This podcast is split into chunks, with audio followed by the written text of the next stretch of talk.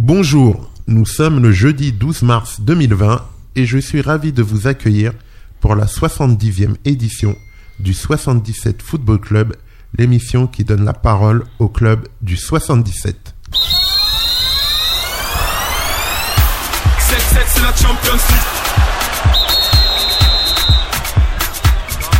7-7 c'est la Champions League Et aujourd'hui, pour cette nouvelle émission, nous avons le plaisir d'accueillir des représentants du club de Le Pin Villevaudet, à savoir Laurent Choul, le président, le président pardon, et éducateur de l'équipe Senior 1, et Thierry Champagne, le secrétaire et dirigeant en plus de 45. Alors, messieurs, comment allez-vous? Très bien. Très bien, Merci de bien. votre accueil. Bah, avec plaisir. hein. J'espère que on va passer ensemble un bon moment. J'espère que pour vous, bah, la saison se passe bien. Bon, je sais qu'il y a des résultats sympathiques euh, du côté des, des seniors. Tout à fait. Donc euh, tant mieux, on en parlera après. En tout cas, je suis ravi de vous recevoir euh, pour une première. bon, on va pas dire dans notre studio parce qu'en ce moment, en ce moment, on, on est SDF. En merci de attendant votre accueil, notre néanmoins. futur local, mais on est accueilli à Torcy avec plaisir. Donc on est content de vous accueillir ici et on va essayer de passer ensemble un bon moment. Bon, l'année dernière, on avait reçu votre ancien président Mhm. qui est parti aux Antilles, donc on lui passe le bonjour. Mais aujourd'hui, on est ravi de vous accueillir. Mais avant toute chose, je vais présenter le sommaire du jour. 7-7 c'est la Champions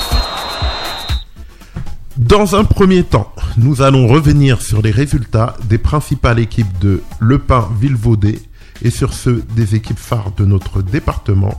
Par la suite, nous allons donner la parole à nos invités pour qu'ils nous parlent de leurs projets, de leurs ambitions, de leur travail à titre individuel ou collectif au sein de leur club.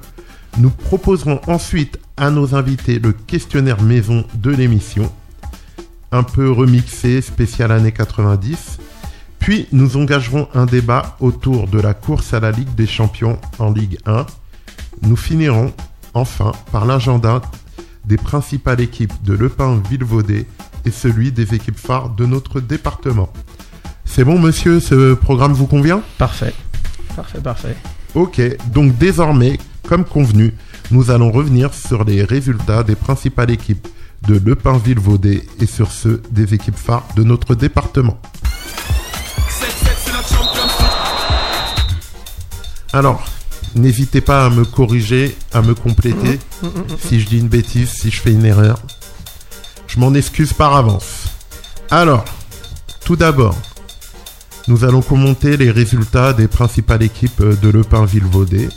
Donc, l'équipe senior 1, donc euh, ton équipe, euh, Laurent, Mhm. vous êtes actuellement leader en division 2, même si tu le répètes, tu me l'as dit en off avec beaucoup de fair play que l'équipe qui est troisième pour l'instant a deux matchs en retard, à savoir Quincy, Tout à fait. oui, et vous les affrontez ce week-end. Néanmoins, comme je te disais, les matchs en retard, ça ne veut pas dire qu'ils vont les gagner. Et notamment, en non. plus, ils jouent contre vous. Donc. Eh euh, oui, eh oui. donc vous êtes leader après 12 journées et lors de votre dernier match, vous avez gagné contre Changy qui sont 6 Les seniors 2 aussi qui sont peut-être qui sont au D4 sont Mhm. eux aussi leaders Mhm. après 10 matchs et après un match nul à l'entente Cosmo Mareuil 8ème sur 9. Euh, Thierry, ton équipe de plus de 45, vous êtes actuellement 6ème sur 9 après une victoire à Torcy 4ème. Les U18 en D3, c'est un peu plus compliqué, sont 8ème sur 9 après une défaite contre Ferrières 5ème. Alors, messieurs, euh, ces résultats sont-ils conformes à vos attentes du début de saison ou est-ce que vous avez des surprises, des déceptions? Bon, bah, je commence sur le- je commence sur les seniors. Non, les seniors, on est un petit peu au-delà même des euh, Des de- espérances. des- des espérances, hein. Euh, on, on est sur une troisième euh, saison consécutive en deuxième division, la nouvelle deuxième division Mhm. hein, depuis la refonte Nord-Sud. Pour notre première saison, alors que six équipes descendaient, hein, Mmh. L'objectif c'était de se maintenir. On a fini quatrième, donc on était très satisfait de ça. La saison dernière, on a fini troisième. Donc l'objectif cette saison, c'est de faire euh, au moins aussi bien, donc de jouer le haut de tableau.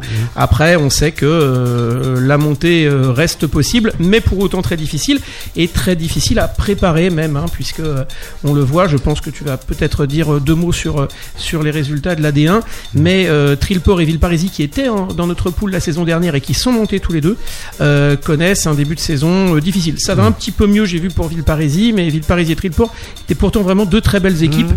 Et on voit que la marche entre la D2 et la D1 est, est assez haute. Donc il faut vraiment s'y préparer. Lui, là, c'est c'est même pas qu'une D1, c'est presque une super D1 maintenant. Oui, tout à fait. Maintenant, Ouais. avec euh, euh, le Nord, le Sud, euh, voilà, Ouais. c'est les, c'est les 12 meilleurs, non pas au milieu de- d'une centaine d'équipes comme il y a 4 ans, mais au milieu de 160 équipes. Donc c'est c'est une belle élite.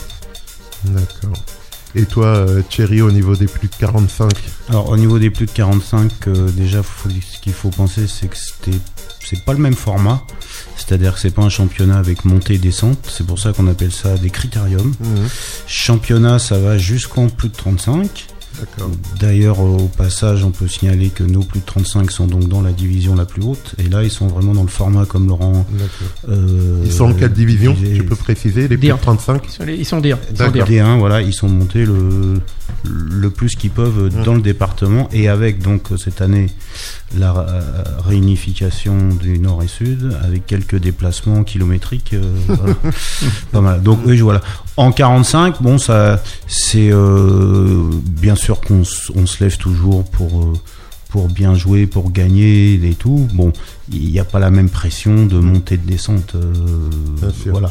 Après, sur les objectifs, bon, les objectifs c'est toujours de bien figurer, bien évidemment. Euh, seulement après, on a aussi une plus de 55. Et euh, après, si- comme dans toutes les équipes, hein, même 35 et senior, si on renouvelle pas à un moment un peu euh, en prenant des plus jeunes pour abaisser un peu la moyenne d'âge. Par exemple, nous cette année en 45, on tombe sur des équipes où il y a pas mal de 35 récents qui sont montés. Et des fois, ça fait mal. Parce que Mmh. nous, on peut avoir des joueurs qui sont à cheval entre les 45 et les Et 55. 55, euh, Et quand on tombe contre une équipe euh, qui a une moyenne d'âge de 46 ans et qui s'entraîne encore deux fois la semaine, comme ça peut arriver, euh, ça fait mal. Voilà. Mais après, bon, voilà, c'est le, c'est évidemment, c'est le plaisir d'être ensemble, euh, la fameuse troisième mi-temps, etc. La célèbre. ok. Et vous pouvez nous dire un mot euh, sur les U18 Alors les U18 c'est difficile parce que les U18 c'est une, euh, une équipe qui s'est constituée cette année. D'une part pour récupérer des U16 qu'on avait déjà mais qui n'avaient pas pu jouer l'année dernière parce qu'il n'y avait pas assez des- il y avait pas assez de joueurs. En plus il y a eu le la refonte avec les U14 euh, cette année qui font un peu la grouille dans les euh, dans les clubs à petite taille comme nous.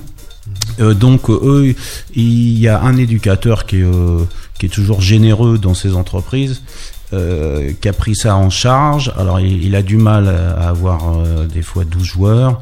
Bon, c'est l'âge un peu ingrat. Et en plus, c'est exactement pareil. Quand il tombe contre des U18 euh, deuxième année bien confirmés et que lui, il a surclassé 3-4 de 16 ans et d'autres qui viennent d'horizons différents, qui, ça fait très mal aussi. Donc ça, c'est si c'est si l'équipe arrive à, à perdurer un peu, on peut dire que c'est un engagement sur 2-3 ans. Mais cette année, c'est très dur. Mais bon, ils sont toujours contents d'être là, euh, de jouer ensemble. euh, voilà, faire du sport, ce qui est quand même euh, l'essentiel, de bien s'entendre. Bon. D'accord. Oui, tout à fait. Même si effectivement certains scores ont été un peu sévères. Mais euh, voilà. Et puis on a notre. notre- petite altercation. Il y a eu, voilà, c'est- compliqué, c'est compliqué à gérer. euh, euh, tu faisais référence à, à, à Thibaut, notre éducateur U18, Thierry à l'instant. Euh, notre trésorier est venu lui donner un coup de main aussi. Il a passé ses diplômes il y a quelques mois et maintenant il les encadre. Les U18, c'est aussi une catégorie difficile malgré tout. Hein. déjà, Difficile à clubs, tous les hein. égards. Mmh. Donc euh, voilà, euh, pour l'instant c'est vrai qu'ils enchaînent euh, les défaites, parfois des lourdes défaites, mais au moins ils sont là pour apprendre et ils apprennent petit à petit et ils pensent à l'avenir. C'est l'essentiel. D'accord. Et euh, vous pouvez nous donner, nous dire un petit mot sur vos attentes, vos projets, s'il y en a au niveau des 14, 16 ans et des féminines? Est-ce que vous avez mis une croix dessus ou est-ce que vous espérez euh, dans les années à venir avoir des équipes à ce niveau-là Alors l'idée, ça serait vraiment de pouvoir développer toutes les catégories d'âge. hein. La U18, c'est une catégorie cette année. Il nous manque une seule catégorie pour l'instant, c'est les U16. On est une génération de U14 qui est, qui est prometteuse et qui, euh, euh, on a un éducateur bah, qui maintenant d'ailleurs a un emploi du temps extrêmement chargé et que je- j'en profite pour saluer Cédric parce que il est euh, depuis peu de temps à la, en charge de l'équipe senior 1 euh, avec moi et en même temps il est éducateur U14 donc ça lui fait des week-ends un petit Et peu les- chargés. Les 14, ils sont en critérium ou ils sont en championnat? Avec son championnat. Championnat. Ils sont en championnat. Il a suivi une génération de, de, de, de- de jeunes depuis trois ans. C'est un bon groupe. L'idée, c'est qu'à terme, ces U14 deviennent U16 et qu'on n'ait plus le trou générationnel qui nous posait problème. Parce que l'idée, c'est qu'on a une formation depuis les U6 Mhm. et pour autant, ce trou générationnel a généré des départs de fait et on n'a pas pu emmener depuis plusieurs années euh, finalement nos jeunes à aller bah, finalement jusqu'au senior ou même je vais rêver mais dans, dans 30 ans jusqu'au euh, 55 puisque on a quand même un doyen euh, qu'on peut saluer aussi Oui, je crois on a, on a un doyen chez nous qui, qui va fêter ses 80 ans cette année je crois au mois de juillet, oui. au mois de juillet. Donc c'est pour dire, euh, c'est 55 au sens large du terme. Mais malheureusement, le fait qu'il nous manque une catégorie faisait que bah, euh, les jeunes étaient obligés de partir s'ils continuaient à jouer au foot euh, en U14 il y a quelques années et même encore en U16 aujourd'hui. Donc l'idée c'est de combler ces trous une bonne fois pour toutes et de permettre de 6 à j'allais dire 77 ans, mais 80 ans même donc du coup, de rester à Le Pin si possible. Et vos U14, ils sont en quoi du coup? Alors ils sont en D3 je crois. Hein. Des, ouais, enfin, des 4, je crois, parce que ça a été. euh, c'est pareil, l'équipe a été créée cette année. D'accord. Donc, comme elle a été créée, Ah oui. on, on part dans la division de- la plus inférieure. Ok, tout à fait. ok. Tout à fait. Et les féminines, euh, c'est un projet ou?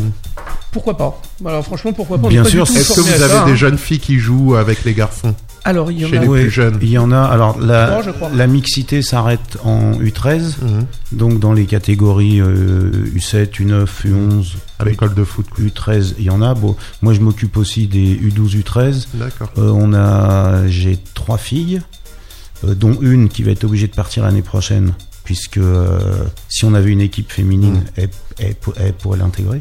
Comme on avait euh, dans le, les U14 de cette année, il y en avait aussi deux qui ont été obligés de partir parce que et- elles, ve- elles veulent continuer.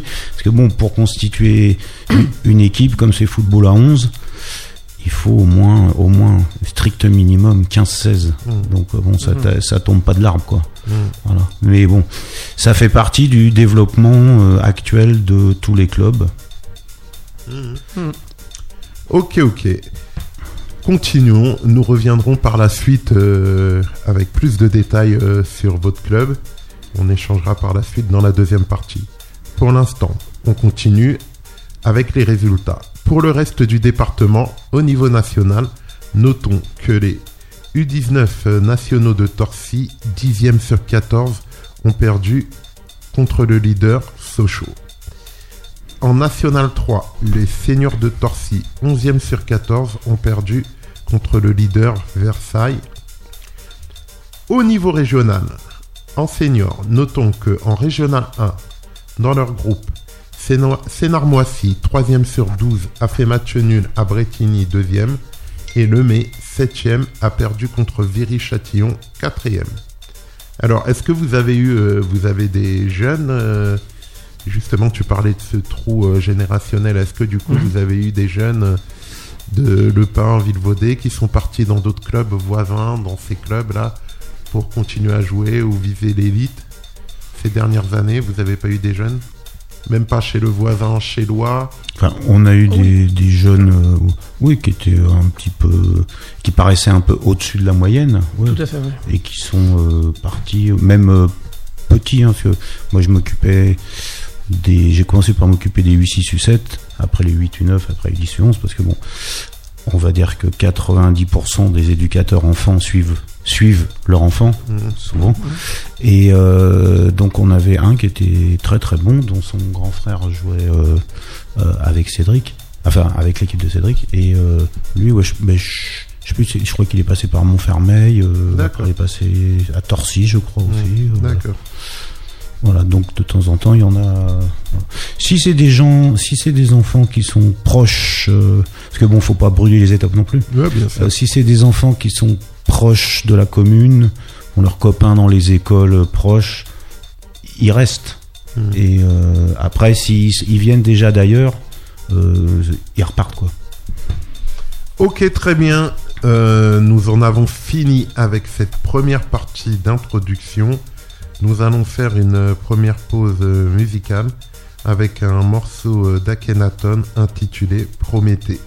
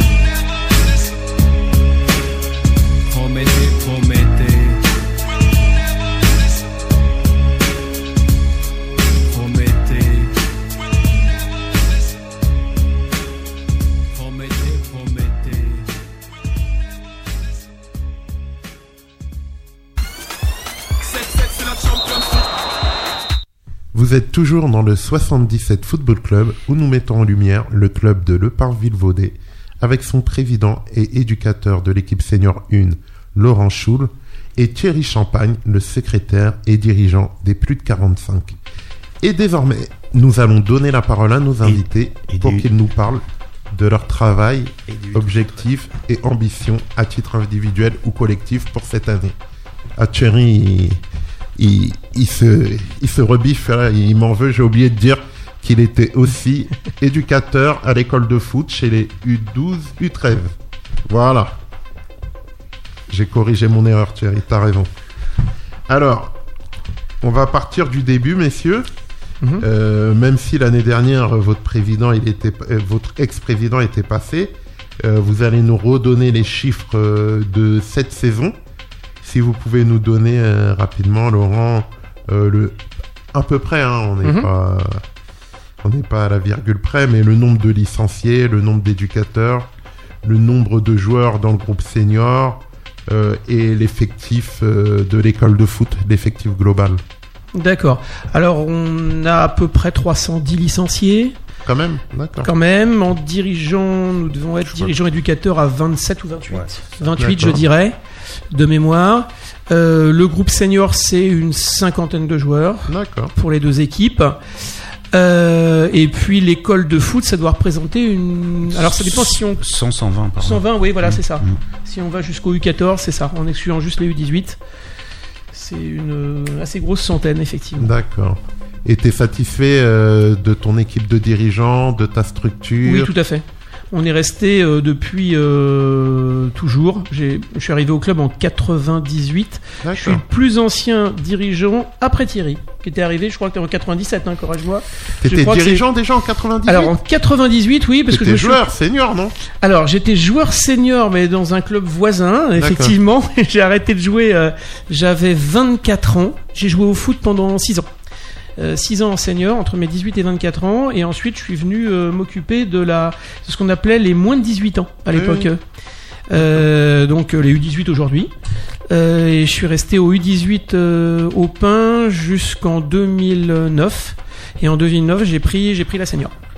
Et ça fait depuis combien de temps que vous avez... Parce que de mémoire, il me semble que Thierry, il me disait que... Non, Thomas, tu veux dire. Thomas. Thomas, Thomas. pardon. Il me disait que vous avez un beau clubhouse, et etc. Oui, tout à fait, Ouais. tout à fait. On a, on a, on a des, de belles infrastructures. on a de belles infrastructures. On a un terrain en herbe qui existe depuis 2004. On a un terrain synthétique qui est là depuis 2016, D'accord. qui a remplacé un stabilisé. On a un joli clubhouse effectivement pour les troisième mi-temps, pour pour les matchs, Ouais, pour regarder les matchs. de Champions Mmh, League, voilà par exemple, ou d'équipe de France. c'est pratique parce que voilà, on a pris différentes chaînes. Donc il y a un moment convivial qui s'instaure souvent en fin d'entraînement pour pour l'ensemble des catégories. On peut être euh, souvent envié par des équipes visiteurs. Oui, c'est ce qu'il Oui. a dit, euh, c'est ce qu'il me disait Thomas. Et bon, on peut dire que tu t'es un peu présenté, euh, Laurent, euh, parce que je voulais vous demander de vous présenter, mais tu nous as un Mhm. peu parlé de ton parcours. Déjà, j'ai dit quelques mots. Est-ce ouais. que tu as oublié un élément avant de donner la parole à Thierry pour qu'il se présente Euh, Par rapport à ton parcours par de rapport à mon parcours, de- de- d'éducateur, de dirigeant d'éducateur, non, non, j'avais tout résumé sur ces voilà dix premières années. j'ai toujours été éducateur au pain, à D'accord. prendre parler, donc 10 ans, 10 ans en U18, 10 ans, euh, 11 ans maintenant, 11 ans en senior. Et c'est ta première année que tu es président Oui, tout à fait. C'est depuis le mois de juin dernier, puisque Thomas nous quittait. D'accord. Ok, ben on va passer la parole à Thierry pour qu'il se présente aussi. D'accord. Alors moi, j'ai toujours joué au foot. Je joue toujours. J'ai 56 ans. Je joue depuis l'âge de 5 ans. Euh, j'ai joué dans mes domiciles. J'ai joué à Bondy, à Pavillon-sous-Bois, à Agnières, à Nanterre, euh, et je suis arrivé à Saint-Thibault. Et je suis arrivé euh, dans ma première année de vétéran 35 ans à Le Pin. Souvent, comme beaucoup, hein, par euh, un ami qui Mm. jouait, qui avait- enfin, avec, avec qui je jouais à Saint-Thibault, voilà. Et euh, donc, euh, j'ai pris en main tout de suite l'équipe des 35 ans. D'accord. Donc, euh, j'ai fait tous les 35 ans, donc on a fait 10-12 ans. Et après, j'ai continué avec les 45, où là, c'est donc, euh, la, pareil, la 12-13e année. Et en 35, pareil, comme, ceux de cette année, on était monté dans la division euh, la plus haute, sauf que là, les, départements n'étaient pas ré- réunifiés, mais on allait quand même déjà jouer Montreux, Cesson, Moissy, Cramayel, c'était euh, c'était pareil. Et après, euh, je suis devenu euh, aussi, euh, puisque un jour mon fils m'a dit, tiens, papa, j'aimerais bien faire du foot. Alors que moi, je l'ai pas, je l'ai pas forcé. Hein, je l'ai mis au judo d'abord pour, pour qu'il fasse du sport. Et puis bon, il a voulu rester. Donc là, il y avait un autre président à l'époque que je connaissais bien, qui jouait dans mon équipe de 45.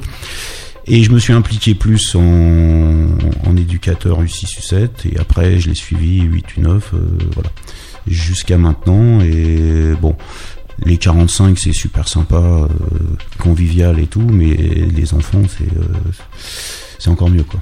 D'accord. Ah bah c'est une belle parole. Alors, quels sont du coup vos rapports aujourd'hui avec la mairie au Pin C'est une ville de combien d'habitants Alors, ils ont passé la barre des mille 1500 il y a peu de Ah. temps. D'accord. Euh, Est-ce que la mairie est impliquée dans le projet Dans les échanges, oui. Enfin, Parce que enfin, vous- dans le projet, qu'est-ce que tu appelles le projet bah, Dans le projet du club Oui, bah, si, si eux, ils nous fournissent les installations, nous, on échange avec eux quand on, quand on fait des choses. Des fois, ça peut arriver qu'on ne soit pas d'accord sur certaines choses. Parce Ça, que vous devez être une des plus grosses associations, euh, la plus de- grosse. Ah, on est la plus grosse Ah oui. association de la commune d'assez loin d'ailleurs, Oui, oui. d'assez loin. c'est sûr. Euh, avec 300, enfin voilà, Ah c'est un- c'est 20 plus de 20% de la population. Hein, si on- bien ça. même si évidemment, bien évidemment, euh, le pain ne pourrait pas euh, vivre, le club ne pourrait pas vivre sans l'apport euh, des euh, communes voisines. hein. Il faut, faut pas se leurrer. Là, on est sur un bassin de population de, de plus de 100 000 personnes. Si on prend les communes environnantes, euh, bon, il y a qu'à citer Chelles, hein, euh, qui a 55 000 habitants, mais on pourrait citer aussi euh, Courtry Courtry, Brou, euh, Mhm. Goubron qui est pas très loin, et Les Villevaudais, bien sûr. Villevaudet bien sûr, euh, Vers-sur-Marne, euh, Clé, tout ça, ouais. Clé-Souilly. Enfin voilà, c'est c'est- de fait on arrive du coup à, à générer un, un- un nombre de joueurs conséquent. Euh, tout en faisant en sorte, et on, on- on y tient, parce que c'est vrai que les, les communes euh, veulent s'assurer que, que tous ceux qui, qui habitent la commune puissent être accueillis au club, mais on a créé aussi une section de foot loisirs, ce qui fait que toute personne qui vient du Pin peut jouer au club du Pin. D'accord. Mais pour autant, ça représente euh, à peine un quart de notre effectif. Ce qui est assez logique, hein, euh, avoir déjà euh, 60, 70 euh, personnes sur une commune de 1500 qui jouent au foot, c'est déjà pas si mal. Ouais, surtout qu'il y a quand même beaucoup, euh, pour une petite commune comme ça, il y a beaucoup d'associations. Oui, c'est vrai. C'est Euh, vrai. Qui plus est, il, il y a quand même du choix. Bon, ceux qui pensent qu'il n'y a pas que le foot dans la vie, ils ont le choix. Et Oui. c'est et c'est pas plus mal. Tout à fait. On a, il y a un gros club de gymnastique, par exemple, aussi euh, au Pin. D'accord. Donc tu peux repréciser euh, par rapport au, au pourcentage euh, d'habitants euh, de Le Pin qui sont dans votre club? Ça Euh, représente ça plus de 20% de la population. hein. On est à 310 licenciés sur une commune de 1500. Donc on est, euh, ça doit faire, euh, euh, oui c'est ça, c'est un cinquième. Donc un peu, Non. plus, un peu plus de 20%. Ma question était de savoir, dans cet effectif de 300... Ah, le nombre de Pinois. Voilà. Nombre de Pinois, il doit être de 70, quelque chose comme ça. je ouais, dirais, un truc à peu comme près, ça. hein. Parce que je crois que c'est à, peine un quart. hein. Mm. On m'a posé la question, justement la mairie nous a posé la question il y a peu de temps. Donc on a calculé, et je crois qu'on était à 23% de Pinois. D'accord. Donc 70, là encore, euh, c'est, c'est- je pense qu'on doit être au-dessus de la moyenne nationale. hein, 70 sur 1500, c'est, c'est un chiffre assez, euh, assez conséquent. De tête, ça fait 5%. Et ils sont plus nombreux chez les plus jeunes, je suppose Oui. Oui, oui, oui, oui, ils sont un peu plus nombreux sur les petits jeux, plus jeunes de fait, c'est vrai. Puisque là, les enfants n'étant pas véhiculés, Mm. viennent tout naturellement euh, chez nous. C'est d'ailleurs un petit peu le- l'inconvénient inverse, c'est qu'il y a peu de transports qui desservent la commune du Pin. On n'a pas à côté d'une gare, hein, euh, ce genre de choses, et, et donc euh, de, de fait, euh, c'est vrai que hum, il faut faire la démarche de venir, il faut être véhiculé. C'est d'autant plus difficile pour les adolescents notamment, qui ne sont plus accompagnés par les enfants, comme peuvent l'être les enfants de les 6 à parents. 12 ans. Voilà, par les, par les parents, pour les enfants de 6 à 12 ans, oui. D'accord. Alors, euh, on a parlé du sportif euh, dans la première partie. Euh, donc, vous nous avez bien expliqué euh, que votre souhait, c'est d'avoir une équipe pour chaque catégorie. Mhm. Euh, Est-ce que vous pensez que cet objectif, euh, vous pouvez l'atteindre euh, à moyen ou plus à long terme? Et est-ce que vous prenez, vous mettez en place des mesures pour y arriver? Ou vous laissez le temps au temps? L'équipe féminine, je pense que c'est à plus long terme pour les raisons qu'on a évoquées tout à l'heure. Après, euh, l'équipe de 14 là, qui euh, sera, dont certains seront peut-être déjà en 16 l'année prochaine, Oui. et, euh, et les autres l'année d'après. Moi, je vois avec mon groupe de 13, euh, donc j'ai pareil un, un gros noyau, soit de Le Pin, de Courtry, d'environnants, qui se connaissent depuis longtemps et qui finira aussi euh, en groupe euh, U14. Et tu vas les suivre? Moi, je pense, ouais. D'accord. D'accord. Alors, euh, pouvez-vous, parce que on récapitule, hein, Laurent, tu es président, Thierry secrétaire. Est-ce que vous pouvez un peu plus nous expliquer vos principales missions, vos principales tâches au sein du club? Et combien de temps ça vous prend à peu près dans la semaine? Alors là, c'est difficile à quantifier, mais il y a beaucoup d'administratifs. hein, en Ouais. fait, en réalité, énormément d'administratifs, puisque euh, tout passe par l'écrit, un changement d'horaire, une fermeture de terrain, les rapports avec euh, essentiellement le district, la mairie, l'ensemble des dirigeants euh, de chaque catégorie. Parce que c'est vrai que dès qu'il y a quoi que ce soit, c'est c'est ou Thierry ou moi-même qui sommes prévenus et on doit faire le relais. Euh, On a les outils aussi. On a, oui, on a, on est- on a un groupe WhatsApp avec tous les dirigeants. tout à fait. Ouais. Après, il y a la messagerie officielle du district. Bon, comme on est un peu longtemps dans la place, euh, sur la place, euh, même les autres clubs nous connaissent euh, relativement bien. Donc, ils savent qui appeler. Là, ben, avant de venir, j'ai, et, par exemple, j'ai justement les deux équipes U13. Il y en a une qui joue à Villenois, l'autre à Villeroy. J'ai Villenois qui m'a appelé parce qu'ils ont leur U11 avant euh, qui joue à 10h, donc on a décalé à 11h, et Villeroy qui m'a appelé parce qu'ils ont qu'un terrain en herbe qui est fermé depuis euh, le mois d'octobre, et qui va et qu'on va inverser pour qu'ils viennent jouer chez nous Mhm. samedi. Donc euh, voilà, ça va être messagerie off- officielle via le district, on fait les échanges et hop, c'est bouclé. Plus tout quoi. Je, là, on, on organise le stage de Pâques, on commence à réfléchir au tournoi. Euh, par exemple, Laurent s'est occupé de tous les, les packs, tous les packs vêtements, euh, les bonnes tailles, euh, Vous le- faites des, des stages à toutes les vacances scolaires? Euh, Toussaint et Pâques. D'accord. Donc vous êtes polyvalent, si j'ai bien compris. Parce qu'il faut pas oublier que vous avez, en plus de l'administratif, vous avez vos casquettes euh, d'éducateur. On a une double casquette chacun, oui, tout à fait.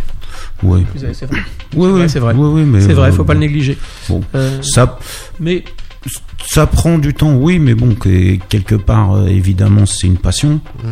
Et euh, bon, là, je pense qu'on est les deux personnes les mieux organisées du club. je Aussi. crois qu'au niveau, au niveau administratif, ça, ça nous fait Voilà. pas peur. C'est vrai que Donc, peu, euh, oui, voilà. c'est vrai. Évidemment, si on est un petit peu plus euh, négligent et cervelé, vaut mieux euh, juste taper dans le ballon. Non, c'est vrai. c'est vrai. Euh, alors, justement, pouvez-vous euh, nous parler de ce qui vous plaît le plus dans vos missions, dans vos différentes missions, et ce qui vous plaît le moins? Est-ce que euh, c'est plus le terrain que l'administratif? Est-ce que pour vous, les deux sont liés et, qu'il n'y a pas de préférence? Je sais pas. Ah, les deux sont un peu liés quand on, pense aux seniors, parce qu'en fait, euh, euh, aujourd'hui, avoir un groupe senior et le faire évoluer au plan sportif, c'est une chose, mais et d'une certaine manière, c'est plutôt une bonne chose. Euh, Il y a des règlements fédéraux qui font que on ne peut pas avoir une équipe senior toute seule. On peut créer une CDM dans un petit club avec euh, 25 licenciés. On peut pas créer une équipe senior. Ou alors elle évoluera toujours en quatrième division. Elle ne montera pas. Elle ne montera pas parce qu'on a des obligations, des obligations en matière de d'équipe dire. de jeunes, Mhm. en matière d'arbitre. Et donc il faut s'organiser bah, pour recruter des arbitres. Là par exemple, ça fait partie des choses importantes. Euh, il faut euh, faire vivre le club avec euh, un ensemble de catégories. Euh, nous sommes d'ailleurs sur certaines catégories en entente avec euh, avec le club voisin de, de, de Val-de-France. Euh, même si on arrive de plus en plus à avoir aussi des jeunes de notre côté, mais mais on a quand même constitué cette entente précisément pour être à l'abri de ce genre de mésaventures. Hein, parce que Dans quelle avez- catégorie vous êtes en entente avec Val de France 14-16. 14 16. D'accord. Euh, oui, 14-16, ouais. 14 16, oui, c'est ça. Et 14, encore, 16. bon, euh, cette année, on aurait pu euh, Faire notre 14 euh, faire notre mais- 14, mais, comme bon, elle s'est créée après, Voilà. Et puis par précaution, vous savez, vous avez tous les ans, on a des clubs comme ça qui euh, euh, qui euh, évoluent en première, deuxième division, qui ne répondent plus aux critères des équipes obligatoires et qui Et se après, retrouvent forfait déclassés. euh, général. Voilà, Ouais. forfait général en cours de saison, donc ça gâche tout. Et ça dégoûte euh, si les joueurs sont battus toute la saison, qui finissent premier, deuxième par exemple. Bah, Il y a de quoi être dégoûté, ouais. Donc les, les deux sont dev- devenus liés si on s'occupe d'une équipe senior, hein, en fait. D'accord. Pour vous, quels sont les points forts et les points à améliorer de votre club Le bénévolat en point fort et le bénévolat en point faible, je trouve. C'est-à-dire C'est-à-dire que c'est une richesse d'avoir justement autant de personnes qui viennent par amour du foot pour essayer de faire progresser des jeunes. Et, euh, et ça, c'est une vraie richesse. Euh, et et- et d'une certaine manière, c'est une faiblesse parce que c'est très difficile à trouver. C'est très difficile à avoir. Thierry parlait tout à l'heure, Mm. c'est de plus en plus rare. Et Thierry parlait de bah, des euh, euh, des parents qui, du coup, se trouvent une motivation initiale, mais ça ne suffit pas parce que sinon ils resteraient derrière la main courante à encourager leur fils tout simplement le, le week-end. Et là, ils passent le pas et ils décident de, de, de faire vivre et, et de faire progresser le groupe dans lequel évolue leur fils. Et ça, c'est quelque chose euh, euh, d'essentiel justement pour la vie du club. Mais pour autant, j'allais dire une faiblesse parce que précisément cette rareté fait que on manque toujours, toujours un minimum de euh, main d'œuvre, je dirais si je parlais dans un langage économique, mais on, manque on manque de mains et de petites mains pour justement encadrer ces jeunes, parfois les accompagner même quand on est à l'extérieur. Et, du coup, ce bénévolat est une force et une faiblesse. Pour ça que j'insistais là-dessus. Thierry, tu n'as rien à rajouter? Tu souscris Oui, oui, bah, moi je, je suis parfaitement d'accord, puisque euh, moi, je, depuis les U6, euh, à chaque fois, même quand on va rencontrer à l'extérieur, le coach est toujours le père d'un d'un je- d'un joueur qui joue. Donc euh, c'est vrai que c'est valable partout. Après, bon, c'est vrai que ça prend du temps, un peu quand même. Il faut s'investir un, un petit peu plus. Euh, des fois, il faut gérer aussi les parents. Parce qu'il n'y a pas que les enfants à, à gérer. Les parents qui voient soit leur enfant plus beau qu'il n'est, ou alors qui estiment qu'il devrait plus jouer là que là. Et voilà. Donc euh, ça, c'est- bon, ça, ça va être- Bon, moi, j'ai pas eu trop, trop, trop euh, à affronter ça. Un petit peu, il y a par, par moment, mais bon, ça fait partie. Et ça, c'est pas le moment le plus agréable, quoi. C'est clair. C'est clair. Et en général, vous avez des bons rapports quand même avec les familles? Oui. Oui, ça va Oui, surtout quand on, quand on organise euh, les tournois. Alors, alors, évidemment, ceux qui sont les plus fidèles depuis euh, plusieurs années, je sais qu'on peut toujours compter euh, sur tel, tel, tel. Ils, ils seront là parce que, par contre, ça, c'est pratiquement exclusivement des gens de la commune qui aiment leur club de leur commune Hmm. où leur enfant était scolarisé dans les petites classes, où ils ont toujours euh, été dans le foot, dans le club de leur commune. Ok, pour finir avec cette partie, pouvez-vous, en un mot en, ou une expression, décrire le club de Le Pin Villevaudet? Un mot ou une Un expression mot familial. Voilà, c'est ce que j'allais que dire. Voilà. C'est parfait. c'est très simple puisque c'est vraiment ce qui nous caractérise et euh, ce qui nous va très bien. Ok, très bien. Nous en avons fini avec cette deuxième partie. Nous allons faire un break avec le foot amateur et tout doucement nous projeter vers le foot professionnel. Et pour démarrer, nous allons vous proposer le questionnaire maison de l'émission. Alors, il s'agit d'un petit questionnaire, histoire de vous situer footballistiquement parlant. Mais là, vu que vous êtes, euh, en parlant avec vous en antenne, vous êtes des fins connaisseurs, des anciens un peu, sans vous manquer de respect, euh, on va faire un spécial années 90. Et en même temps, je trouve que dans les années 90, euh, il y avait plus de joueurs euh, à fort caractère, fort potentiel.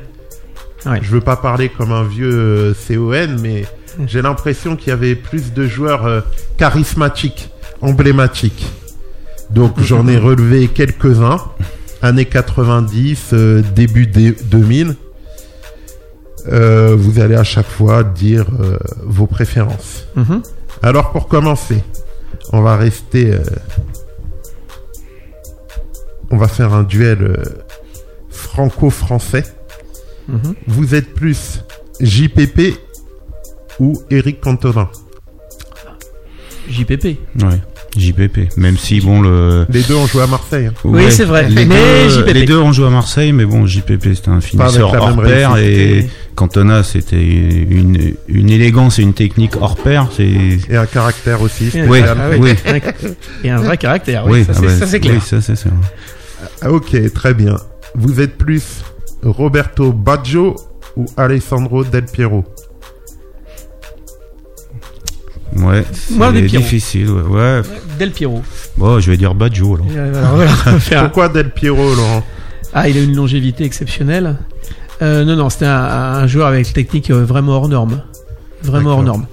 Euh, dans un football qui était euh, différent de, de ce qu'il est aujourd'hui. hein. On en Mhm. parlait en Rotten tout à l'heure, mais depuis l'arrêt Bosman, le football a bien changé. Et euh, certes, maintenant, il y a des euh, super équipes avec euh, euh, des, des- des équipes comme le, le Real Madrid a été le premier à l'avoir avec les Galactiques.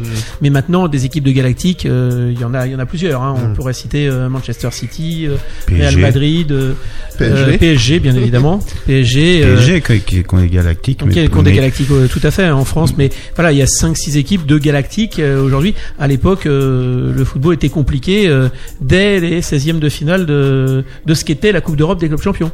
Avant, euh, voilà, donc c'est non non c'est ouais, plutôt Del Piero effectivement à choisir. Et toi, Baggio, pourquoi?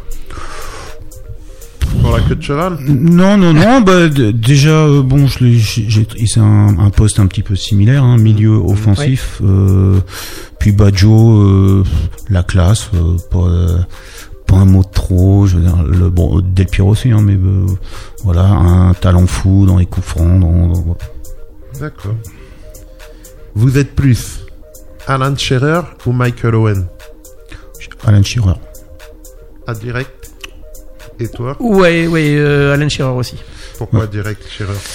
Parce que Serial buteur Ah Ouais, non, c'est le- un, c'est le un- Harry Kane un- des- ah ouais, c'est justement, je trouve que je trouve qu'on parle pas assez de euh, dans les émissions d'histoire de foot. euh, Lui, c'est un phénomène. Mm. Moi, j'ai vu justement un documentaire l'autre fois sur une chaîne R- RMC sur lui.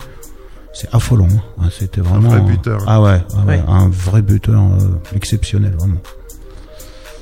Alors, vous êtes plus. Mais comme il disait, excusez-moi, comme il disait Laurent, mais c'était vraiment une autre époque parce que lui, il a pas cherché à aller dans les gros clubs finalement. Non tout à fait. Il est resté dans son déjà à cette époque-là, même encore maintenant, les Anglais Ouais, à, à l'extérieur et puis ils ont jamais très très bien réussi à l'extérieur. Enfin, les Anglo-Saxons même parce qu'on voit Gareth Bell au Real Madrid. Et ils sont d'emblée très chers. Ils sont d'emblée très chers. Euh, N'importe quel joueur anglais euh, euh, vaut euh, 50 millions quand euh, Mm. l'équivalent en français en vaut 20. Donc euh, C'est vrai. Alors, vous êtes plus Georges Weah ou Samuel Eto'o? Eto'o. Hmm, moi, je dirais Georges Weah. Georges Weah? Ouais. Pourquoi? Parce que j'ado- j'adorais son style et puis c'est pareil, je pense que beaucoup plus d'humilité qu'Eto. Ah oui, ça c'est sûr. Ouais. Ah oui, et ah oui. euh, franchement, de Monaco à Paris, au Milan AC, euh, bon, j'ai l'impression d'avoir souvenir de beaucoup plus de buts extraordinaires de Wea que de Samuel Eto'o, même si c'est un, un- un- tous les deux sont des grands attaquants. Mais bon, si ma préférence va à Georges Weah. D'accord. D'accord. Et, hum, et toi, pourquoi Eto'o? Je le trouvais plus polyvalent. Plus polyvalent Plus polyvalent, oui. Notamment quand il a joué Arrière arrière-gauche avec euh, l'Inter. Avec l'Inter contre le Barça, absolument, ouais. C'est c'est un souvenir assez étonnant, comme quoi Mourinho pouvait, euh, pouvait inventer. C'est un peu moins vrai aujourd'hui, mais euh, voilà, c'était c'était euh, Gar- stupéfiant. Garcia, il a mis Bounassar derrière. Et là, C'est vrai. il vient de mettre Cornet Ouais, sur le latéral gauche. Voilà. C'est vrai, il est C'est innovant vrai. aussi, mais bon, C'est un autre niveau. c'est- voilà. Vous êtes plus Raoul ou Morientes Ah, c'est Oh, les, alors là, c'est difficile. C'est les deux copains. Ouais, Je dirais euh, Raoul pour le palmarès parce qu'il a un palmarès plus important que Oui, voilà. Morientes. Mais bon. oui, je, je dirais la même chose, effectivement. Ok. Vous êtes plus Bergkamp, Denis Bergkamp Ah, ou j'écoute même pas la suite. Ah, Ah oui, direct Bergkamp. Ah. Ah, c'est pareil. C'est la classe, ça, Bergkamp. Ah, c'est la classe. Et, et c'est pareil, on n'en parle jamais. Jamais des les 10 meilleurs joueurs, les 15 meilleurs joueurs de tous les temps. On parle jamais de ce type-là. C'est un- une technique, une vous finesse, un, collectif. fait- Ah ouais. Le dribble, là, quand il fait passer la balle, là, euh, je sais même pas expliquer euh, à la radio que le geste, il est inexplicable. Il Ah, est un- infaisable. Talent pur. Vous êtes plus Beckham ou Figo? J'aime Euh, bien les deux. J'aurais une préférence un peu pour Figo. Parce que je trouve qu'il pour était sa capacité à éliminer ou- Ouais, puis beaucoup euh, Beckham. Bon, à tort, on en retenait surtout euh, son. le côté bling bling Non, non, non, non, non, non. Je parle juste d'un point de vue football. Le ça, pas ça, ça de droite exceptionnelle sur les coups francs, sur les corners, Mm. ça. Figo dans le jeu. euh, Oui, peut-être plus complet. Plus complet, Figo. Non, non, Ouais. Figo, Figo. Figo, peut-être plus complet. C'est vrai que la, euh, la fin de carrière de Beckham, où il est parti aux États-Unis peut-être un peu tôt aussi, euh, c'était un petit peu dommage. Et même quand il est venu au PSG, c'était devenu un coup marketing, en fait. Oui, bah, c'était Ça, c'était n'importe quoi. c'était annoncé avant. Vous êtes plus Maldini ou Nesta? Ah bah, Maldini. Ils, ils en jouent ensemble. euh, Moi, je dis Maldini. ouais. Maldini, oui. La classe corps. La classe, Ouais, la, encore la classe. Ben là, il y a son fils, ça y est, qui est dans ouais, ça. C'est vraiment la, la, la dynastie. Ah, c'est la dynastie. là, du grand-père au petit-fils, oui, effectivement. Vous êtes plus Van Basten ou Van Nistelrooy? Ouais, moi je dirais historiquement Van Basten. Van Basten, le, le but, euh, le but en Dommage. finale de l'Euro 88. Ah ouais, là, la je vais même reprise, remonter. La reprise, c'était l'URSS 88. encore à l'époque, Je 88. me rappelle, j'étais minot, mais elle m'a 88. choqué cette euh, reprise. Ouais, ouais, ouais. Angle fermé, là. Angle fermé, ouais, c'est. Dassaïev, je pense en plus. Ouais. Euh, Ouais, oui, ça je devait être. Dassaïev, Hmm, certainement, hmm. certainement, parce que c'était euh, juste avant la chute du mur de Berlin. Encore, Mm. c'est l'URSS. Vous êtes plus Clarence Seedorf ou Edgar Davids? Ah, Euh, Sidorf, moi. ouais, Sidorf aussi. ouais. Ah ouais, pourquoi? Vous aimez pas David Si, euh, si, si, si, si, j'ai- si, mais euh, Sidorf Plus partout, complet? Partout, Sidorf? dans tous les clubs où, où il est allé, il a tout de suite monté le collectif et l'équipe avec, chaque fois. D'accord. Vous êtes plus Christian Verri ou Filippo Inzaghi? Moi, Inzaghi. Ah, Inzaghi aussi. Ah ouais, vous aimez les renards de cirque Ouais, plus ah tueur. bah, ah, trop Plus fort. tueur, plus Ah tueur. ouais, trop fort, trop. D'accord. Très bien. Tu le vois pas pendant 80 minutes, C'est puis, ça. euh, puis tu gagnes 2-0 parce qu'il était placé deux fois juste où il fallait, C'est ça. derrière la chaussette du dernier défenseur. Vous êtes plus Adriano ou Ronaldo R9 Bah, Ronaldo, il n'y a a, pas photo. Ah, il y a pas photo. Ouais. On est Là, pour le coup, là, ouais. là, Il n'y a pas photo. Même moi, là, je me suis dit, euh, Ouais, ouais. il n'y a pas match. Vous êtes plus Fabien Barthez ou Bernard Lama? Enfin, moi, Fa- Ah, c'est une question. Ah, je pensais que c'était d'accord. Non, bah, euh, Fabien Fabien, Barthez, Fabien alors, Barthez. déjà, on va Bon, dire ah ouais, que, alors, on va être cash. l'OM Paris et Voilà, puis même, euh, bon, Lama c'est un gardien extraordinaire, mais euh, euh, Barthez a été beaucoup plus précoce. Hmm. Il a et, et Olmeta, il se rappelle encore qu'il s'est fait virer un petit peu trop vite à cause de son talent précoce. Et, et sans Barthez, qui était pourtant tout jeune gardien à l'époque, euh, l'OM n'aurait jamais gagné la, Ah non. la, la Coupe d'Europe euh, des clubs champions de 93. Hein. Ouais, Il les a ouais, écœurés en première mi-temps, Ouais, les attaquants ouais. euh, italiens. hein. Massaro, il s'en rappelle encore. Massaro s'en rappelle encore, avant la tête de Boli, bien avant, c'est Barthez qui avait tenu la maison. hein. Vous êtes plus Kaka ou Robinho? Caca. Kaka. Kaka. Pourquoi Robinho C'était juste une étoile filante euh, Non, non, euh, c'est pareil, c'est encore bon. Moi, je joue, euh, je joue mi- plutôt milieu de terrain, donc je m'ai plus m'identifier à Un quelqu'un comme Kaka. Et Kaka, il avait vraiment du lien entre le, les lignes défensives et les lignes offensives. euh. Ok. Vous êtes plus Shevchenko ou Jürgen Klinsmann? Ah, Shevchenko. C'est difficile, ouais, mais moi J'en ai gardé une- Shevchenko. ouais, Shevchenko, euh, là encore, euh, alors un, un tueur de surface, tout en étant très bon techniquement. Ouais, il est Ouais, complet. ouais. Il était Complet. complet. c'est Véloce. euh, Complet. tout, tout. Alors, deux gardiens phénoménal. Vous êtes plus Oliver Kahn ou Gianluigi Buffon? Moi, je, moi, je serais plutôt Neuer. Alors, euh, sur les, Ouais. les années, Sur Parce la. mais je- ah, pff, Mais bon, difficile. alors on va répondre à la question Ouais. du coup. Plutôt Oliver Kahn ou Buffon? Voilà, c'est deux très Ouais. grands gardiens Ouais. évidemment. Buffon, Euh, c'est la, la classe dans tous les sens du terme. Ouais. Et Oliver Kahn, c'est le, Le tueur dans tous les sens du terme. Absolument, absolument. Bon, je vais dire Oliver Kahn parce que lui, au moins, il nous a pas empêché de gagner la Coupe du Monde 2006. voilà, Et déjà. Et pour finir, vu que tu parlais de Coupe du Monde 2006 et de la défaite de la France, on va finir par un duel français. Donc deux attaquants Henri ou Trezeguet? Presque. Presque. Hein? Henri ou Zidane. non, un autre attaquant. Si c'est pas très aigué, C'est- qui ressemble plus dans les caractéristiques à Henri. Pour la blague Guivarch peut-être, non, Non, non, mais Non, de, pas. de la même génération. Ouais. Même génération? Ouais. Mais qui a fait une carrière beaucoup moins forte en équipe de France. Viltord. Non, qui a un caractère aussi bien trempé. euh, Govou?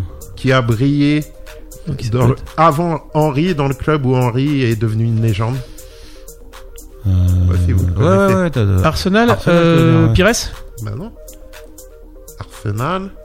Ah, c'est c'est peut-être pas un français. C'est pas un Si. français C'est un français Arsenal. Et qui on oublie Bah, Un attaquant français à Ouais. Arsenal juste avant Thierry Henry Ça se voit que vous aimez pas le PSG. Hein.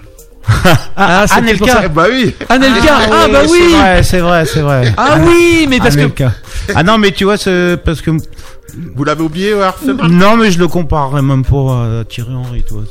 Bon, Ouais, mais- Ah oui, c'est euh, c'est clair, sans réfléchir, Ah c'est oui, euh, oui. Thierry Henry. Non, mais je veux dire, Oui. euh, au Oui. début, c'était lui le phénomène. C'était Oui. Anelka. Oui. Oui, complètement, complètement. Oui, oui, non, donc là, oui, là, Henri, hein, quand même. Henri. Ouais, la carrière, elle est pas comparable, c'est sûr. Non. Ok, ben merci d'avoir joué le jeu et répondu à nos questions.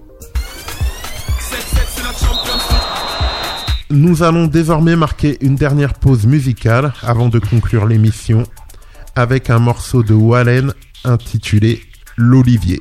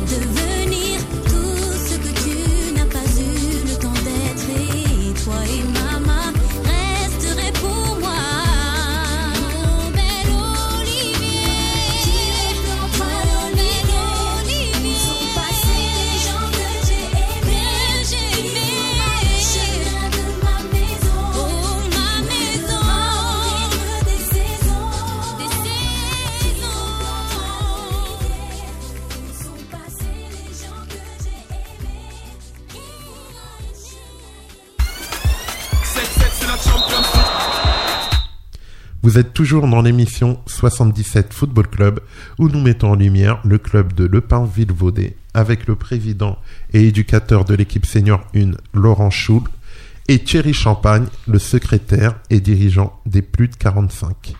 Et désormais, nous allons commencer le débat de la semaine. Et aujourd'hui, nous allons débattre sur donc la course à la Ligue des Champions en Ligue 1. Alors messieurs, tout d'abord, l'OM, votre club de cœur, a 6 points d'avance aujourd'hui sur Rennes et 7 points sur Lille. Est-ce selon vous suffisant pour rester second à 10 journées de la fin? On espère que ça le sera en tout cas. Mais euh, on espère que ça le sera. Maintenant, c'est vrai que Marseille n'a pas la maîtrise véritablement des matchs. La faute probablement à euh, manque de profondeur de l'effectif. Ça, c'est la plus grande, le plus grand problème du club parce que je trouve que l'équipe type est vraiment très courageuse, très combative. Et encore, euh, si je peux me permettre, euh, moi je trouve que l'effectif... Bon là, Radonic est blessé. Donc Mhm. il manque parce qu'il rentrait et finissait les matchs. Mhm. Mais je veux dire, si tu récupères Radonic et Tovin euh, et Germain qui des fois rend des services, tu te retrouves au milieu devant avec un effectif correct. Moi, je trouve que derrière, notamment au poste de latéral, cette année, Sakai, euh, on dirait que c'est son frère. Oui, oui. Et, Mhm. Il y a et pas puis mal de Bounassar, offensivement, il offre des alternatives, mais défensivement, moi, il y a des gros soucis. Et puis l'autre, à ma vie, bon, il est moins pire, comme diraient les enfants, qu'à une certaine période. Oui. Mais à ma vie, des fois, on dirait le cerveau, il Oui. n'utilise pas, quoi. Non, ça reste le, ça reste le point faible, hein, très clairement. De toute façon, le débat sur l'arrière gauche a animé tout le mercato euh, euh, estival de l'OM, et c'est vrai que tout le monde attendait le fameux grand attaquant, le fameux arrière gauche.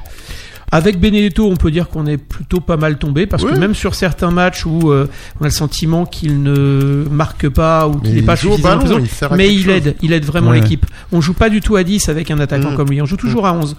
Euh, et même Germain, tu disais, il rend des services. Oui, effectivement, il rend des services. Hein. Euh, euh, c'est euh, alors évidemment, on reste sur euh, le match d'Amiens où il prend un coup d'épaule Oui. à la 94e. Oublions pas qu'il, oublions pas qu'elle a, c'est vrai, là, il a, il a vraiment volé. Mais mais à Lille, il y a 15 jours, sa déviation de la tête, elle fait basculer le match. Hein. Donc Ouais, euh, ouais. de ce point de vue-là, c'est vrai que je, je pense que même les dirigeants de l'OM euh, euh, seraient particulièrement euh, ravis d'une deuxième place qui va au-delà des espérances euh, certainement du club et en tout cas des supporters, ça paraît évident. Maintenant, euh, on sait très bien qu'on peut finir quatrième aussi. Et l'équipe est quand même euh, bien organisée, faut reconnaître. Sur le la globalité de l'effectif, bon, ce que tu citais tout à l'heure, en vérité, si tu fais le compte, ça fait quoi Peut-être 14-15 joueurs. Euh, quand tu me disais Radonjic, tout ça, si t'as un blessé, un suspendu, tout Ouais, de suite, euh, c'est pas la même chose. Euh, ensuite, pour une fois, moi j'ai trouvé que le recrutement était intelligent à recruter un joueur par ligne, c'est-à-dire Benedetto, Rongier et, euh, Gon, et le Alvaro. Et et Alvaro. euh, Alvaro derrière, qui apporte énormément. Euh, tu, tu disais, tu reconnais pas euh, Sakai cette année, mais on reconnaît pas euh, Kaletassar non plus, hein, parce que C'est pas c'est pas du tout le même joueur que l'année dernière. Et je pense que Alvaro y est pour beaucoup, mais c'est clair que le monsieur plus de cette équipe, c'est le gardien. hein. Parce que Mandanda, euh, les points qu'on a encore d'avance, c'est Mandanda. hein. C'est pas les buts qu'ils ont marqués, les passes qu'ils ont fait. C'est plutôt lui tout ce qu'il a sauvé, hein. ou Ah oui, non, mais tout ce qu'il a permis de rester dans le match. à Bordeaux, à Lille, je euh, sur je des gros je matchs suis comme d'accord ça. avec vous, mais moi, j'ai un problème avec Mandanda. Au niveau du leadership, j'ai un problème avec lui. Quand je l'analyse dans certaines situations, alors il râle sur les joueurs, mais je trouve que il y a un truc qui qui me va pas dans son leadership. Il y a un truc qui me va pas. Je le bon, trouve mon trop avis, en hein. dedans. Ouais, non, je, je trouve que le, fait d'avoir récupéré le brassard lui a fait du bien. Ça Ouais. c'est sûr, De- ça c'est sûr. de- de- Par rapport à l'année dernière où là. euh, Mhm. Mais, mais je trouve que. bon, après, ça, on n'y est pas encore, mais. De toute façon, que ce soit Payet ou Mandanda, et même un, un degré moins de Benedetto, si tu joues la Ligue des Champions, faut avoir euh, de la concurrence ou des Oui, remplaçants solides Oui. Pour ces trois joueurs. Oui, complètement. Après, je pense. Sachant qu'on risquerait de toute façon d'en perdre un Ouais. ou deux. Sanson, Il tu le perds, c'est sûr. Il faudra vendre.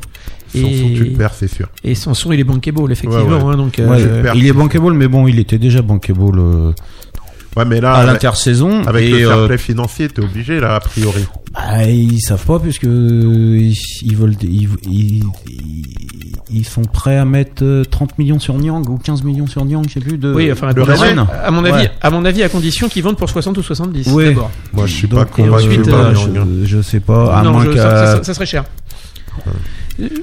Alors, euh, pensez-vous, pour en revenir à la course à la Ligue des Champions, Mhm. Que Tovin peut vraiment être un plus pour cette fin de saison Parce qu'il paraît qu'il Ah, est vraiment motivé Mais pour suis, aller à convaincu- l'Euro. j'en suis convaincu. Bah, c'est le- Euh, c'est la meilleure recrue du mercato d'hiver. hein. Ah, complètement. Dommage qu'il arrive un peu tard quand même. Surtout en ayant perdu euh, Radonjic. Mais dommage, mais bon, c'est euh, son opération, c'est c'est un temps euh, convenu. euh, Oui, c'est ça. Il a pas le choix. Il Non, non, mais C'est non, bien et puis faut ça sert, Non, mais depuis- ça sert à rien de revenir plus tôt pour euh, Non, pour, mais pour depuis- rechuter plus vite. Non, mais depuis euh, septembre, il y a forcément eu des manques, des erreurs au niveau médical ou ou des incompréhensions. Je crois pas. Bah, opération de la cheville, euh, la cheville supporte Non, le mais corps, c'était pas ce euh, qui était prévu à la base. tous les appuis. Ouais, il y a eu Non, apparemment un dilemme entre ce médecins. Ils était ont pas, ils ont été, ils ont pas d'accord. soit- Qu'il a, bah déjà, au niveau de la com, au début, ils nous ont dit en janvier, il était là. Mmh. Après, ça a reculé. Donc, il y a forcément eu. Et puis, lui, il a dit plus ou moins, bon, il voulait pas trop s'étaler parce qu'il veut pas faire d'histoire, il veut revenir et, et se concentrer sur le terrain. Et l'euro derrière. Et voilà. Et surtout pour l'euro. Pour l'euro. Mais bon, voilà, maintenant, ce qui est fait est fait. Déjà, bon, il a repris euh, le week-end dernier. Ouais, Oui, bah, et il a fait, il a fait une, vraiment une très bonne rentrée, je Ouais, trouve, pour quelqu'un qui a ouais. pas joué depuis si longtemps. Une petite, une petite Ouais. erreur tactique. Oui, Normalement, oui, oui. la balle, il doit la garder. Il Mm. doit aller au point de corner. Ah, quand Ouais, il est, ouais, mais il est généreux. Ouais. Il doit Ouais, aller au point de corner normalement et gagner un corner. Mais c'est pas celui sur lequel on prend le but, hein, le dernier. Non, hein, non, très non, bien. C'est. Germain, c'est Germain, c'est Germain, c'est Germain qui perd le dernier ballon. Ouais, quand, quand il Voilà. vole. Alors, euh, dans les 10 matchs qui restent à jouer, Mhm. Vous me dites si je dis une bêtise ou si j'oublie quelque chose. L'OM va jouer contre trois équipes euh, quoi bien classées. C'est pas tout à fait le cas, mais trois euh, Au Des tableau, difficiles. C'est-à-dire quand on va à, Mon- Difficiles, quand on voilà. va à Montpellier, à Lyon. PSG, Lyon, Monaco et à Montpellier pour commencer. Et Rennes affronte à la toute fin. Non, Le PSG à la pas 37e longtemps, journée. Lyon, Il y aura le PSG à la 37e pour Rennes. PSG avant-dernier et Monaco dernière journée. Lille ne joue entre guillemets que Monaco. Est-ce que, est-ce que vraiment faut s'attarder sur un calendrier quand on est en fin de saison comme ça sur des Bon, ouais, c'est beaucoup de la, de la théorie. C'est-à-dire, c'est un peu comme euh, quand on fait un pari sportif, on dit euh, Bordeaux, Nîmes, non, euh, Bordeaux, ils Et on sont plus gagne forts. jamais après. Non, voilà, voilà. Parce que même quand on est, quand n'importe quelle équipe, bon, je parle pas de Paris, mais les, les équipes qui auront besoin de points pour aller à la haut, Mm. ils iront chez les morts de faim qui ont besoin de points pour pas défendre, pour pas descendre ou pour faire le barrage. Euh, parce que par exemple là, euh, moi j'ai pas bien vu le match là de Marseille, mais euh, Amiens, je suppose qu'ils ont pas lâché l'affaire jusqu'au bout. Et euh, ils, ils ont besoin de points pour euh, sauver. Et ils ont un état d'esprit que peut-être que Monaco ou. Bon, Rennes, Lille, je pense qu'ils auront encore besoin de points parce qu'ils visent le haut tableau. Mais Monaco, Montpellier, qui vont se retrouver en fin de compte Mhm. dans le. Même Lyon, dans le ventre mou plus. Mais bon, qu'on aurait pu, pu trop ni à perdre ni à gagner. Bon, à la limite, je préfère aller jouer euh, à Monaco à la 37e journée quand ils sont 7e qu'à euh, Nîmes euh, s'ils sont euh, 18e. Euh, Mais t'as tout dit Thierry, c'est ça la difficulté. C'est-à-dire que là on sait que le calendrier de l'OM avec déplacement Montpellier, réception de Paris va être extrêmement difficile à court terme. Mais pour autant, ce que ça donnera les trois dernières journées, on n'en sait rien. Marseille, je crois, la dernière journée est à Reims et juste avant reçoit Metz. Bon, euh, Metz, si ça continue comme ça, ça sera peut-être un match abordable. Si par contre ils sont en train de jouer leur vie, alors là, c'est ça la vraie difficulté. Et en plus, il y a aussi un autre aspect, c'est que des fois, euh, vous le savez bien, des fois qu'on joue sans pression, des fois on sort des matchs euh, on fait, on sort des phases de jeu et on est plus fluide, on est plus tranquille. Hum, hum. Et il suffit que le match tu l'entames bien et puis t'es tranquille. Et une équipe qui a, qui a un enjeu, elle peut stresser, angoisser. Donc des fois, c'est pour ça que le calendrier. Souvent les matchs de, de- les derniers matchs ou, ou avant dernier match où il n'y a pas trop de pression. il y a beaucoup de buts. Comme tu dis, ah ouais, Oui, il y c'est a là. beaucoup de buts. On bat des records de buts. Bah, Il y a les- des, des 6-4, multiplex, il y a des 5-2. C'est ça, ouais. Les fameux multiplex. euh, Ouais, voilà. les Mais mecs, ils sont relâchés, ils osent et tout. Voilà. et Enfin, au final, ouais, relâchés et en même temps des défenses peut-être moins concentrées aussi. aussi. ça c'est sûr. Enfin, oublions pas Lille hein, quand même hein, dans cette. c'est ce que euh, j'allais dire. On pense à Rennes. Rennes, c'est vrai, mais j'ai j'ai enco- encore un peu plus Ouais, peur de- du retour de que Lille que du retour bon de Rennes, match, pour hein. tout dire. Surtout qu'ils ont gagné contre Lyon et ils avaient pas vraiment gagné contre les grosses équipes. Mhm. Et donc Lille à ne pas oublier. Et pour vous, Lyon et Monaco qui sont à 16 points de l'OM, euh, on Non. les oublie? Oui, je pense qu'on les oublie là. À 16 points, ça fait Je beaucoup. pense que là, ça fait vraiment beaucoup. Effectivement, il y a certes 30 points à prendre, mais on sait très bien que si on tient un rythme de euh, euh, 2,1, 2,2 points, Ouais. c'est très bien.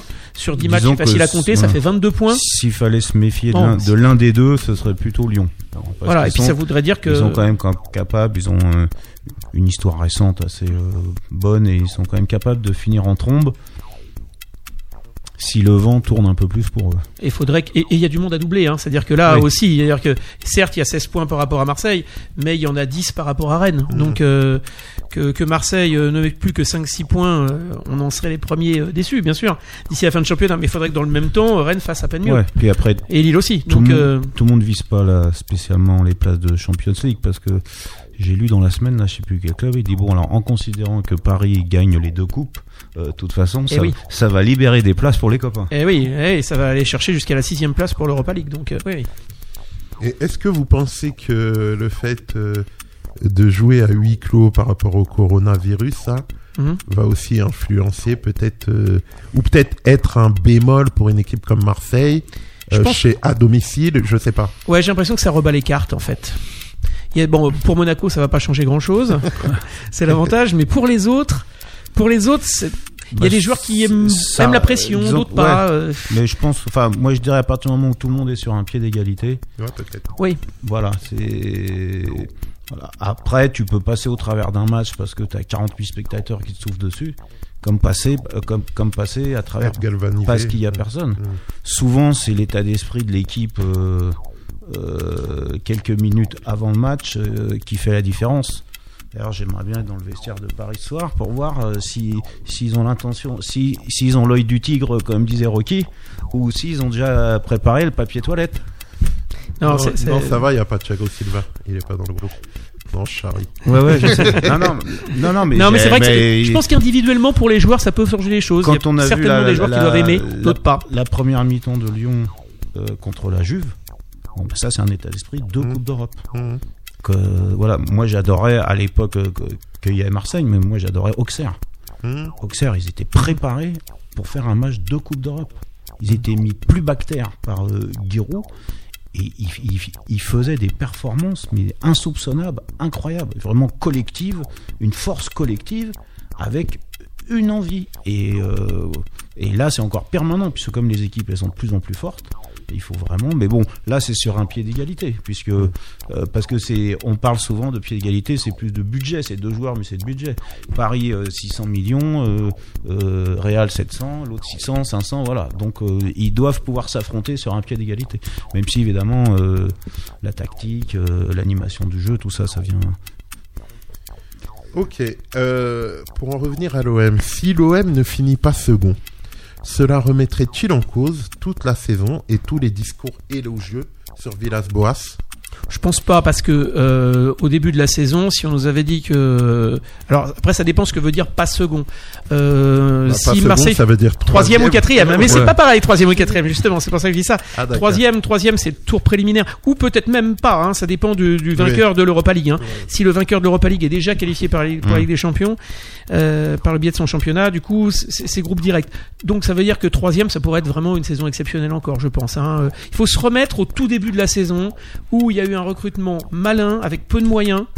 Euh, c'est pas les 30 millions de Strootman de, de Oui. l'été 2018, hein, où là on a un petit peu, euh, on s'est un peu comporté comme le PSG. Allez, j'achète à 30 millions, c'est moyen, c'est pas grave, euh, non.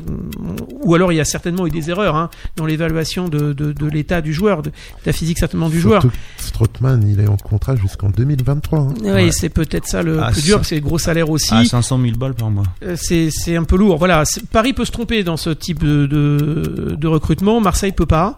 Et euh, parce qu'on n'a pas du tout les mêmes moyens. Maintenant, c'est vrai qu'Alvaro, c'était 5 millions, je crois. Rongier, je trouve que c'est un joueur formidable. Euh, Benedetto, pareil, c'était 10-12, je ne sais plus exactement. Mais enfin, on est sur du recrutement vraiment, euh, vraiment très très pertinent. Et pour autant, franchement, je crois pas. Je, suis régulièrement sur les réseaux sociaux ou les, les forums de supporters. Je pense pas qu'il y a beaucoup de supporters de l'OM euh, qui t'auraient dit euh, au mois d'août dernier, euh, si on n'est pas troisième, c'est un échec. Hein. Je, je crois pas. Ils Mhm. en auraient vraiment rêvé. Donc, si on n'est pas deuxième, troisième, ça sera formidable. Quatrième, au vu de ce qu'on a vécu depuis le début de la saison, on sera tous déçus. Et au final, ça serait pas si mal si on repart du début de saison. Voilà. Mais après, je pense que ce qui serait frustrant, surtout pour les supporters de l'OM, c'est que si un club comme Rennes finit devant eux, je pense que Et puis ça va être frustrant surtout pour les pour les téléspectateurs de la Champions League l'année prochaine parce que Ouais. on nous a beaucoup parlé de l'épopée de Rennes en, en Europa League cette année quand même les clubs français ont vraiment pas fait honneur hein. Donc euh, Allez, on va se mouiller un peu pour finir ce débat. Vous pouvez nous donner votre classement final à partir de la deuxième place, parce que la première, euh, elle est attribuée. N'en déplaise à Thierry. On la, on la connaît depuis le mois d'août. on la connaît, on la connaît depuis le mois d'août la première place. De toute façon, moi j'ironise souvent. Je dis, nous, de toute façon, on est premier du championnat. On est premier du championnat à 19, puisque on est avec euh, une équipe qui défie toute concurrence, qui est organisée différemment, qui est financée différemment. Oui, tout à fait. Donc, euh, il n'y a, y a pas photo.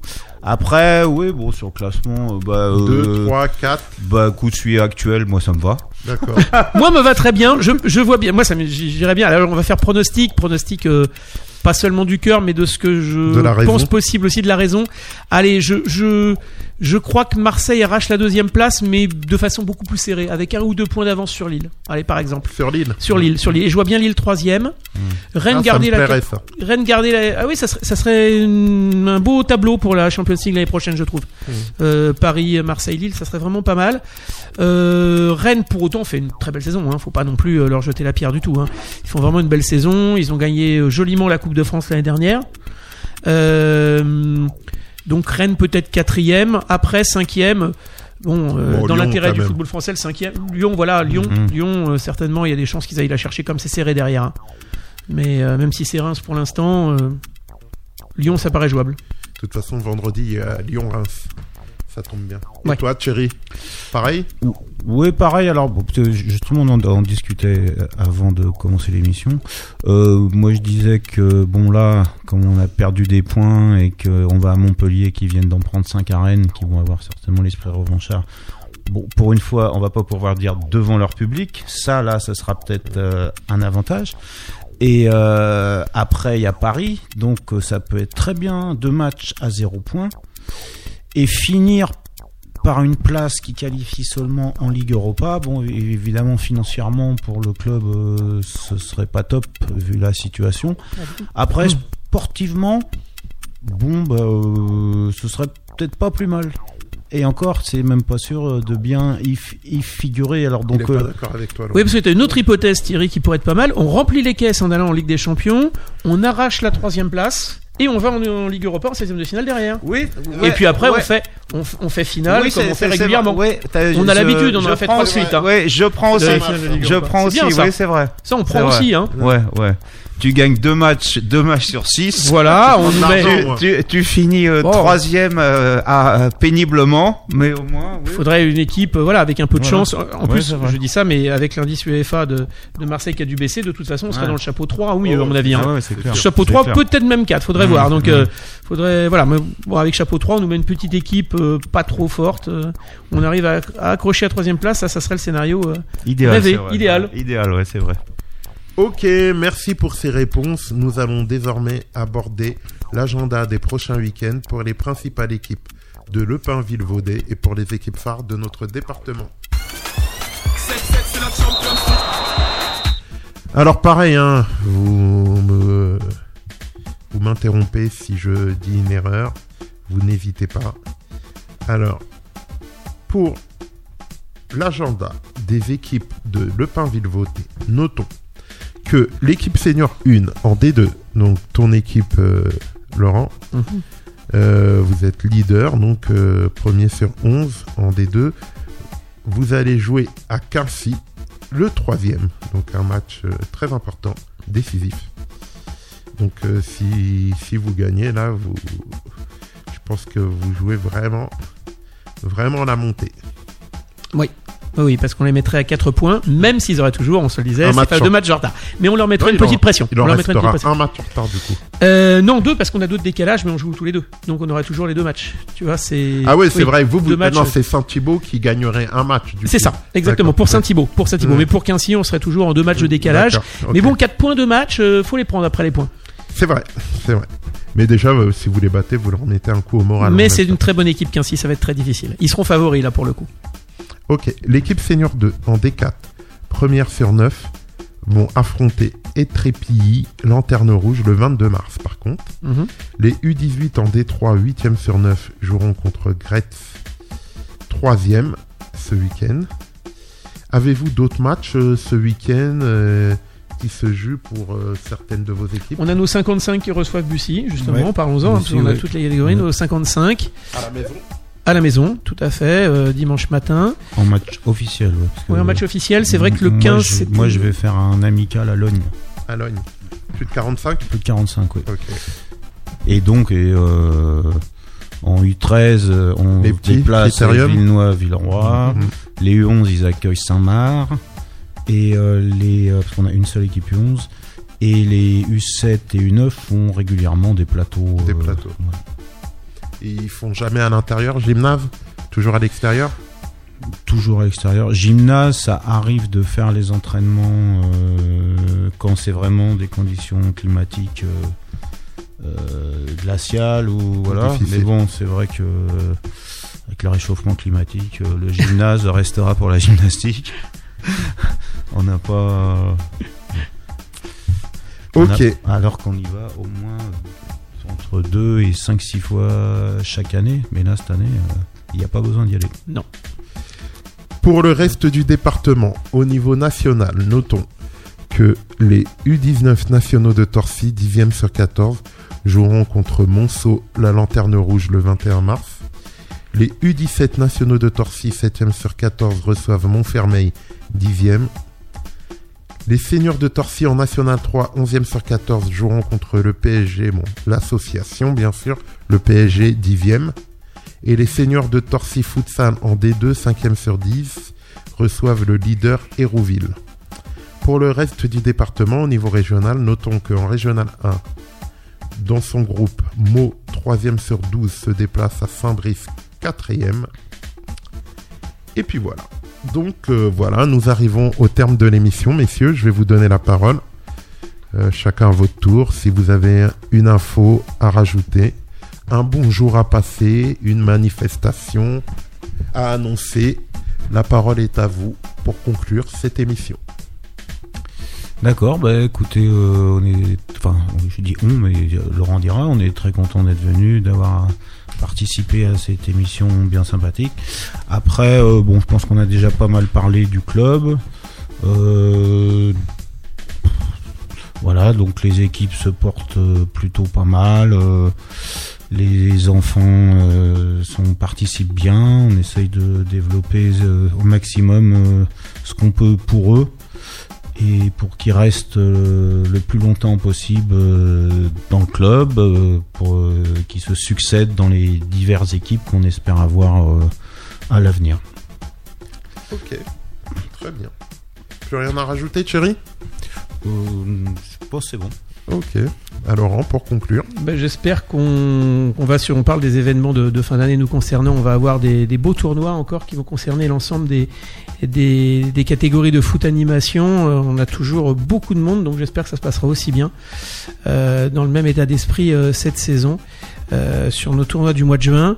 Et puis non, j'espère que surtout on va garder le même le même état d'esprit et qu'on va continuer à grandir tout en gardant cet esprit familial parce que euh, parfois les deux ne sont pas compatibles mais tant qu'on arrivera à faire cohabiter les deux eh bien ça veut dire qu'on aura réussi euh, à atteindre notre objectif Ok, très bien. Bah, en tout cas, merci à vous d'être venu aujourd'hui. merci merci, euh, à- Merci pour à votre toi. accueil merci Harold Merci. En tout cas, j'espère que tout s'est bien passé. Vous avez passé un bon moment très bon et que vous reviendrez volontiers. avec avec plaisir avec plaisir Ok, bon bah bon match ce soir et bonne. Ben, bonne euh, semaine On Merci. footballistique. on, est, on veut de mal à personne. Alors, euh, on, Ouais. on espère que les Parisiens auront le sourire euh, après 23 heures. Ok. Quant à nous, chers auditeurs, nous nous retrouvons la semaine prochaine. C'est la Champions League. 7-7 c'est la Champions League